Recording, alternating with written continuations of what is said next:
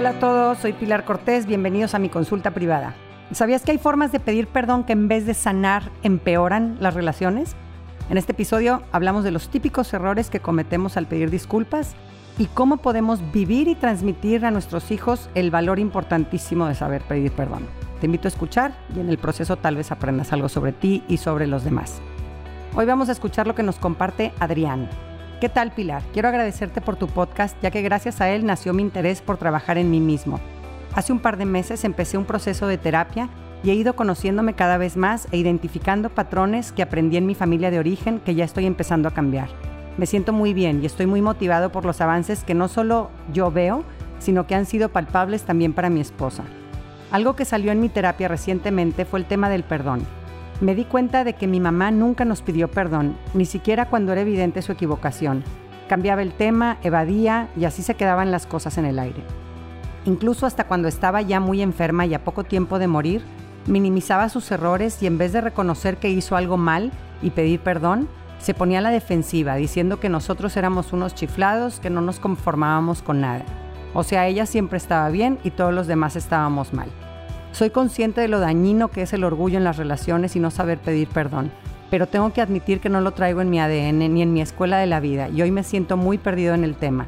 Últimamente he intentado cambiar este patrón que aprendí de mi mamá. Con mis hijos ha sido una experiencia muy padre, su respuesta ha sido súper positiva y noto que tanto ellos como yo nos sentimos más ligeros cuando reconozco un error mío y les pido perdón.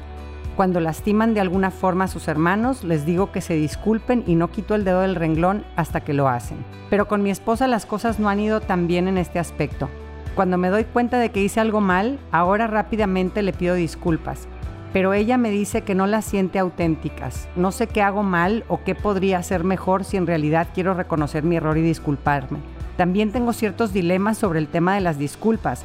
Hay veces que mi esposa cree que hice algo mal, pero yo no lo creo así y me exige unas disculpas.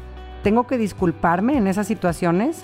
Porque eso sí me parecería falso, pero ella está realmente ofendida. Entonces, ¿cómo se sale de ese bache? Lo que puedas aconsejarme estoy seguro que me será de gran utilidad. Muchas gracias por tu trabajo. Gracias a ti, Adrián, por compartirnos tu caso y felicidades por estar dedicando tu tiempo y tu energía a hacer una terapia y sanar y crecer como persona. La energía invertida ahí te va a regresar muchas cosas positivas que, que permanecen para toda la vida, como ya has empezado a experimentar, según nos cuentas. Y qué padre que hayas reconocido, digo, suena horrible, qué padre que hayas reconocido lo doloroso, que puede ser no recibir nunca unas disculpas, pero reconocerlo te da el poder de cambiarlo. Hoy ya estás dando pasos para cambiar la historia con la siguiente generación y felicidades por eso también.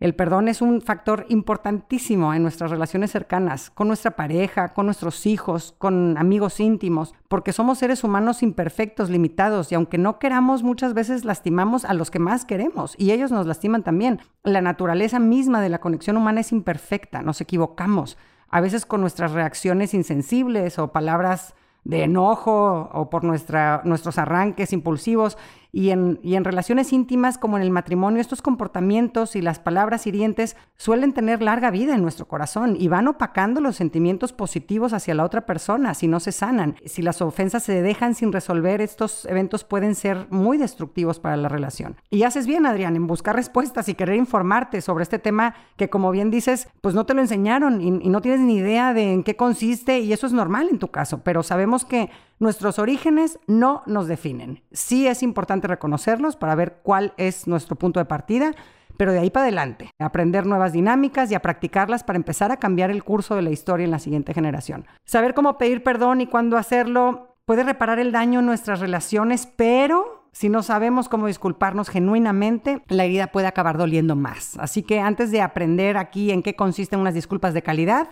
Vamos primero a ver cuáles son los típicos errores que se cometen al intentar pedir disculpas que empeoran la situación. Primer error, dar unas disculpas generales, tipo, siento mucho si algo de lo que dije te lastimó. No, pues qué clase de pseudo disculpa es esa, ¿no? Ni sabes qué me lastimó, lo cual me dice que muy probablemente pues vas a volver a lastimarme, porque pues no tienes ni identificado qué forma concreta, cuál fue tu comportamiento hiriente. Esa frase no sirve de nada, está vacía. Otro error, me disculpo para evadir un conflicto. Nuevamente, no me interesa comprender a mi pareja o al otro ni darme a entender, sino quiero evitar la incomodidad de las conversaciones difíciles. Y cabe aclarar que si no somos capaces de tener las conversaciones difíciles en nuestra relación, no hay relación. Siguiente error, me disculpo para sentirme bien. Es verdad, como dices Adrián, que pedir perdón y que nos pidan perdón nos ayuda a sentirnos más ligeros, claro que sí. Y esto también es una motivación para hacerlo. Pero la razón principal de una disculpa genuina se centra en el otro, no en mí en que el otro se sienta mejor, en que él vuelva a confiar en mí, en que él se sienta amado. Otro error al pedir disculpas es cuando nos disculpamos para obtener algo a cambio. Perdón, ¿me compras una bolsa? O discúlpame, pero ¿ya nos vamos a la fiesta? O bueno, ya, perdón, pero ya quita esa jeta, ¿no? Eso es manipulación. Uso las disculpas para controlar el comportamiento del otro. Y eso tampoco es válido ni sana. Otra forma de disculparnos que no logra sanar las relaciones es cuando no estamos dispuestos a reparar el daño causado. Perdón por robarme tu pluma. Pues sí, pero pues regrésamela, ¿no? Perdón porque se me olvidó ir a recoger a los niños al colegio. La siguiente semana lo hago doble. Ah, pues ok, ¿no? O perdón que se me olvidó nuestro aniversario y al día siguiente preparo algo especial para mi pareja, ¿no? El mensaje es, renuncio al beneficio que pude haber obtenido por lastimarte. Y eso es una muestra muy tangible de que reconocemos la dignidad del otro, que nos importa él y la relación que tenemos con esa persona. Y quiero reparar. Siguiente error, al pedir disculpas, hacer al otro responsable de mi comportamiento. Tipo, perdón por insultarte, pero es que pues tú me provocaste. Fue tu culpa, en el fondo, ¿no? O perdón por ponerte el cuerno, pero es que si tú hubieras estado más atenta a mis necesidades, pues yo no hubiera sido infiel, ¿no? No asumo la responsabilidad de mis acciones, sino que le echo la culpa a alguien más o a algo más, ¿no? También sucede que hacemos a las circunstancias responsables de mi comportamiento. Perdón que te dije que ya me quería divorciar y que es lo peor que me ha pasado en mi vida, pero es que hoy, hoy se me olvidó tomarme mis pastillas ansiolíticas y además pues dormí muy mal. O perdón por no preguntarte por tu día, pero es que pues ahorita traigo muchos pendientes en el trabajo. ¿no? Las explicaciones de nuestras malas acciones sí son importantes, pero como información que puede ayudar a la pareja a comprender el contexto y la perspectiva del otro y hacerlo menos personal. Pero el problema es cuando las explicaciones se dan como una justificación del mal comportamiento. O sea, el mensaje no es cada vez que tenga muchos pendientes del trabajo voy a perder el interés en tu vida. O cada vez que duerma mal, pues te voy a agredir y amenazar o si fallas en satisfacer mis necesidades, te voy a ser infiel. O si tú me pegas, yo te pego. No, pues no. Buscamos tener un comportamiento moral y sensible al bienestar del otro, independientemente de las circunstancias o del comportamiento de los demás. Eso es madurez. Lo contrario es actuar como veleta según como vengan los vientos, no según mis propios valores y convicciones. Otro error súper hiriente es minimizar o descartar las consecuencias de mis acciones. Híjole, sí, siento mucho que no, no, no llegué a recogerte al aeropuerto como había quedado y que no estuve ahí localizable para avisarte que no iba a llegar, pero pues bueno, no es para tanto, ya te trepas un taxi ya. Yo te voy a decir cuánto te debería de doler eso que te hice. Y si a mí no me dolería que me lo hicieran, pues a ti tampoco te debería de doler. Es no comprender que a cada quien nos duelen cosas diferentes. Yo te voy a decir si esto es importante o no. Si yo creo que es importante, entonces, aunque tú eh, digas si yo no creo que es importante, aunque tú digas que es importante para ti, pues estás mal. Esa es una visión egocéntrica en las relaciones, donde estoy ciego ante los sentimientos y perspectiva del otro y asumo que, que debería de ser igual al mío. Y si no es así, lo juzgo, lo condeno, lo reprimo. El perdón no funciona cuando es unilateral. Yo digo, yo opino y no quiero comprender al otro, no lo escucho, no pregunto si acepta mis disculpas o qué necesita para dejarlo pasar. Y por último, las disculpas no se sienten genuinas cuando después de disculparnos no ponemos los medios para hacer las cosas diferente en el futuro y, no le comunicamos a nuestra pareja cómo le vamos a hacer para que no vuelva a suceder. Perdón porque mm, se me pasaron las copas y dije muchas imprudencias y te hice pasar un mal momento. Ok, ¿y luego? ¿Cuál es tu plan para que no vuelva a pasar? Y si no hay plan, va a volver a pasar, muy probablemente. La única forma de manejar situaciones de una forma más inteligente es predecir estas situaciones y planear nuestras respuestas con anticipación. Hay que pensar que somos la única única especie capaz de planear. Y cuando no planeamos, reaccionamos en piloto automático. Y así que estas disque disculpas no solo nos sanan la relación, sino que siguen lastimando. Y, hay varias razones por las cuales podemos recurrir a estas disculpas chafas. ¿no? Schumann en el 2018 publicó un artículo donde identificó estas razones de por qué a veces no nos disculpamos genuinamente. Y vio que hay veces que se debe a una falta de interés real por la otra persona, o sea, la neta no me importa su bienestar o sus sentimientos Otras veces no ofrecemos unas disculpas genuinas porque no tenemos interés en conservar esa relación. A veces tenemos miedo de pedir unas disculpas auténticas porque creemos que esto va a tentar con nuestra buena imagen. Esto tiene que ver con el ego. El ego relincha a la hora de tener que reconocer una falta porque el ego falsamente cree que si nos equivocamos entonces valemos menos, no merecemos que nos respeten o que nos amen. Son puras mentiras, pero eso es lo que nos dice el ego. Y fue probablemente lo que impedía a tu mamá, Adrián, ponerse vulnerable y reconocer con humildad sus errores. Seguramente tu mamá creía que tenía que hacer lo posible por guardar las apariencias de que tenía todo bajo control y que hacía todo bien para considerarse una mamá valiosa. Y, y a veces no nos disculpamos o damos disculpas vacías porque creemos que los demás van a pensar que somos unos incompetentes si reconocemos nuestro error. Y entonces por eso nos disculpamos disculpamos con un toque de no estoy de acuerdo en lo que estoy diciendo. Y hay quien definitivamente pues no le da importancia a pedir perdón porque cree que las disculpas no sirven de mucho, ¿no? Y nada más falso que eso. Kirchhoff en el 2012 y Schumann en el 2014 encontraron en sus estudios que cuando el que pide las disculpas lo hace en forma genuina, apuntando su dedo de la responsabilidad hacia sí mismo, esto ayuda a reducir el enojo en el, en el ofendido y aumenta la probabilidad de que el otro perdone y lo deje pasar. Así que si creemos que tenemos una pareja rencorosa, preguntémonos qué tan buenas son nuestras disculpas y tal vez eso tenga algo que ver con que siga dolido o dolida. Una última razón por la cual podemos dar disculpas vacías es porque nos sentimos obligados, ya sea por un chantaje emocional o por evitar un castigo, ¿no? Pido perdón para que deje de llorar o pido perdón porque es que si no se enoja o me regaña. Y aquí entra el tema de los hijos. En tu mensaje, Adrián, dices que cuando se lastiman de alguna forma a tus hijos, les dices que se disculpen y no quitas el dedo del renglón hasta que lo hacen. Y claro que es muy importante comunicarles a nuestros hijos la importancia del perdón, pero tenemos que tener cuidado en cómo lo hacemos para que no resulte contraproducente. En un estudio con niños entre los 4 y los 9 años vieron que el 90% de los niños que ofrecían libremente disculpas, o sea, ellos sintiendo que era una acción voluntaria, estos niños realmente lograban que el ofendido se sintiera mejor, mientras que solo un 22% de los niños obligados a pedir disculpas hicieron que el herido se sintiera mejor. Es un error muy grande forzarlos si no están listos para pedir perdón, si están, por ejemplo, muy enojados o si están ellos mismos ofendidos, porque pues tal vez es verdad que le dieron un moquetazo a su hermano, pero pues el hermano primero le arrebató su balón, o si está en medio de un berrinche, la mayoría de los niños no ven las disculpas forzadas como algo valioso o útil para nadie, ni para el que las da, ni para el que las recibe.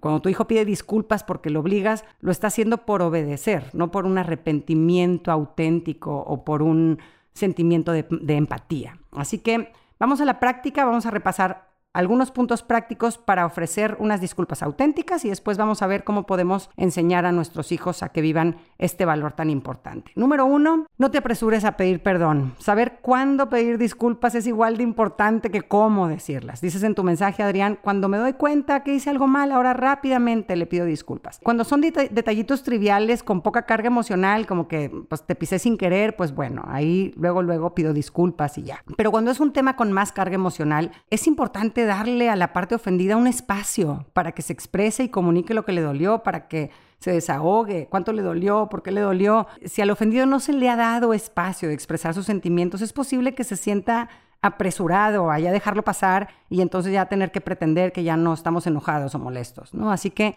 procura no pedir perdón demasiado rápido cuando la persona lastimada no está lista psicológicamente para recibir esas disculpas. Número dos, escucha con empatía. Haz preguntas para comprender cómo vivió la ofensa la otra persona desde su realidad subjetiva y recíbela sin, sin hacer juicios. Cada quien vemos nuestra realidad a través del filtro de nuestro temperamento, de nuestras experiencias previas, de nuestra infancia, de nuestras carencias, de nuestros sueños. Dices en tu mensaje, Adrián, hay veces que mi esposa cree que hice algo malo, pero yo no lo creo así y me exige unas disculpas. ¿Tengo que disculparme en estas situaciones? Pues no, eso sería también apresurar unas disculpas en ese caso, tú no eres el que está preparado para darlas, porque todavía no entiendes cómo heriste y es necesaria tener esta comunicación de sentimientos. La percepción de cada quien sobre una misma situación es única y diferente a la de los demás. Comprender cómo vivió esa situación es tu pareja desde su perspectiva, diferente a la tuya. Esa es la clave, ¿no? Empatía, ¿no? Entiendo que tú siendo tú te hayas sentido herido por esto. Yo no me hubiera sentido así, pero entiendo que tú, siendo tú, sí. ¿no? Siento mucho no haber sido más sensible para considerar. Número tres, describe con detalle el comportamiento que lastimó al otro. Cuando llegamos a la fiesta y dije que tu amiga se veía muy guapa, te sentiste triste porque yo no te había dicho a ti ningún piropo en ese momento y eso te hizo sentir que no me gustabas. Wow, lo verbalizo, lo, le pongo una etiqueta, es concreto, le mando el mensaje a, mi pareja o a la persona que quiero ofendida que entiendo con claridad dónde lo herí, dónde la herí. Número cuatro, identifiquen si esta ofensa pisó alguna herida del pasado. Según lo que vivimos en nuestra infancia, hay cosas que pueden resultarnos particularmente hirientes a mí y a mi pareja no, o viceversa. ¿Cómo esa herida pisó heridas más profundas de mi pasado? ¿Por qué yo soy particularmente susceptible a este tipo de cosas y otras personas no? El entender ese mapa de mi campo minado que tengo, que se fue creando a lo largo de mi infancia y por lo que ciertos temas son más hirientes para mí o para mi pareja en particular. Número cinco, aceptar la responsabilidad de tus acciones. Yo arruiné la vacación. Al ser tan rígido, al ser tan controlador, lo siento, reconozco que fui el responsable de eso. Es una delicia, así, own it yo tuve este error, cometí este error, fue mi responsabilidad. Número seis, siente y expresa un remordimiento real. Lo tienes que experimentar, realmente llegar a ese punto en donde dices, me hubiera gustado que esto no hubiera pasado y expresarlo, ¿no? Lo siento de verdad, siento muchísimo haberte dicho mentiras, me siento fatal. El dolor de la persona herida que retumbe en tu interior y demuéstrale cómo está retumbando en tu interior porque esa persona te importa. Puedes decir, me duele haberte lastimado, quisiera haber sido más sensible, quisiera poder regresar el tiempo y hacerlo diferente. Todo esto ayuda ayuda a sanar. Número siete, reparar el daño. Siento mucho que no te he puesto tanta atención últimamente. Esta semana vamos a cenar fuera tú y yo solos. ¿O qué sugieres, no? Hace unos días le choqué a un vecino en mi distracción de las 7 de la mañana, qué pena. Y pues lo voy a dejar sin coche al mandarlo al taller y pues todas las molestias y espera el seguro y pues, ay, qué pena, ¿verdad? Pues hay que pasar por esto, pues ¿Cómo puedo reparar el daño? Pues les mando unas galletitas a su casa. No, no es lo mismo, ¿verdad? Pero pues es una forma de decir de verdad, lo siento. Lo que creas que puedes hacer para reparar, hazlo. Y si no se te ocurre nada, pregunta. Tal vez al ofendido se le ocurre qué puedes hacer. Número 8, hacer planes para manejarlo mejor en el futuro, ¿no? Lo que decíamos sobre planear. La próxima vez que me hierva la sangre, voy a hacer una pausa y me voy a retirar para tranquilizarme, en vez de vomitarles a todos mi furia encima voy a tomar este taller de manejo del enojo, por ejemplo, ¿no? Te comparto lo que planeo hacer para acabar con este mal hábito de consumir pornografía o de abusar alcohol voy a poner estos medios concretos para ya no herirte en el futuro de esta forma, ¿no? Y dime tú qué más sugieres. Eso da mucha paz a la parte ofendida y muestra un interés auténtico y un compromiso auténtico por ya no herir. Número nueve, da explicaciones. Y aquí, pues, como les dije antes, no es justificar, no es decir, ah, pues es que yo te insulté porque tú me insultaste. No son excusas. Al ofendido le ayuda a escuchar tus explicaciones sobre el contexto en el que hiciste esa ofensa, porque pues se vale decir, te voy a explicar por qué se me olvidó nuestro aniversario, ¿no? Sé que no es una excusa, lo que hice estuvo mal, pero quiero que sepas que no es que me vale, Últimamente no estoy pudiendo manejar el estrés del trabajo, creo que me está afectando, he estado con la mente confundida y distraído, el otro día me bajé del coche y dejé la puerta abierta, ayer me salí de la casa sin cartera, ¿no? Entonces, el explicar tu situación, tu perspectiva, cómo lo viviste, ayuda a que el ofendido no se sienta atacado de una forma personal, como si no existiera nada más o no estuvieras lidiando con nada más en tu vida. Número 10, y ya que estás informado de los componentes de unas disculpas de calidad, ahora sí puedes evaluarte a ti mismo hoy en día, mírate a ti hoy cómo vives todos estos valores de el perdón, de pedir perdón. Mira tu historia, revisa tus patrones. ¿Cuál es mi historia con el perdón? Papá, mamá, ¿sabían pedir un perdón de calidad, bidireccional, escuchando, validando las emociones de los demás, entendiendo que los demás sentían diferente a ellos, explicándose, mostrando arrepentimiento, reparando el daño hecho? ¿Qué escuela tuve? Sobre el perdón. ¿Y qué quisiera desaprender de estos orígenes? ¿Y qué quisiera reaprender en forma diferente o mejor? Date un tiempo para pensar qué patrones traes, con cuáles te quieres quedar y cuáles quieres cambiar. Y por último, tres puntitos a tomar en cuenta para transmitir a nuestros hijos este valor tan importante del perdón. Primero, cuando tu hijo hiera a alguien, muestra empatía hacia todos, hacia el ofendido y hacia el ofensor. Con el niño lastimado, dile, dónde, enséñame dónde te duele. Ay, sí, te quitó tu silla donde estabas sentado y ahora no tienes dónde sentarte. O te sientes triste porque te empujó tu hermano. Describe los sentimientos y la perspectiva del niño ofendido para que el ofensor pueda comprenderla y desarrollar su propia empatía. Y también escucha y muestra empatía hacia el ofensor. Te veo que estás muy enojado. Cuéntame. Tú no te diste cuenta, estabas corriendo, volteando para otro lado y no viste que ibas a chocar con tu amigo, fue un accidente. Compárteme qué pasó y escucha sin juzgar para que tu hijo se sienta validado en sus emociones. Segundo, espera el momento correcto. Si tu hijo está alterado en medio de un altercado, ayúdalo primero a que se tranquilice, que recupere su calma, tal vez saliendo afuera o tomando un poquito de limonada con hielos, abrazándonos, incluso a veces pensamos equivocadamente que cuando un niño está fuera de control o hace daño a alguien debemos retirarle nuestro afecto y no es así. En nuestra forma de tratarlos con compasión a ellos, así aprenderán la compasión hacia otros. Y tercero, Pregunta qué podrás hacer para reparar el daño y entre los dos sacar ideas, desde darle un abrazo, decir perdón por insultarte o fue un accidente, no quería lastimarte, regalarle un dulce con una tarjeta que diga lo siento. nada más no queremos que nuestros hijos asocien pedir perdón con sentimientos negativos, de frustración, de injusticia, de impotencia, sino que para ellos pedir perdón sea una experiencia positiva con sentimientos de conexión, de cariño, de compasión. Y para cerrar, lo más importante de todo esto, sea un buen ejemplo. Cuando hayas herido a tu hijo a propósito o sin querer, reconoce su dolor, asume responsabilidad y di lo siento. El otro día le dije a mi hijo un comentario que según yo era chistosísimo y a él le cayó en el hígado mi chiste, ¿verdad? Eh, no fui grosera ni lo insulté de ninguna forma, pero a él le tocó un tema sensible, que es sensible para él, ¿no? Desde mi punto de vista, pues yo podría decir, ay, no es para tanto, que exagerado, no hice nada malo o inmoral, ¿no? Es más, a mí se me hizo buenísimo mi chiste, ¿no? Entonces, ¿por qué tengo que pedir perdón, ¿no? Pero pues como dijimos, las relaciones no son unidireccionales, ¿no? Basadas en lo que yo siento y creo, sino que es necesario conocer y adaptarse a quién es el otro. ¿no? Le pregunté de qué forma te lastimé. Cuando se explicó, pues lo entendí y le dije, ya entiendo que te sientas herido porque pues este es un tema sensible para ti. Nunca fue mi intención lastimarte, me duele que te lastimé. Pensé que nos íbamos a reír los dos, pero pues me equivoqué, yo me equivoqué. ¿Me perdonas? Ya no voy a decir bromas sobre este tema. Y eso nos abre a momentos padrísimos en nuestras relaciones que nos ayudan a conectar de formas muy profundas. Piensa que para tu hijo eres Dios y si papá y mamá piden perdón, pues entonces pedir perdón es de campeones y se los estarás transmitiendo en forma natural.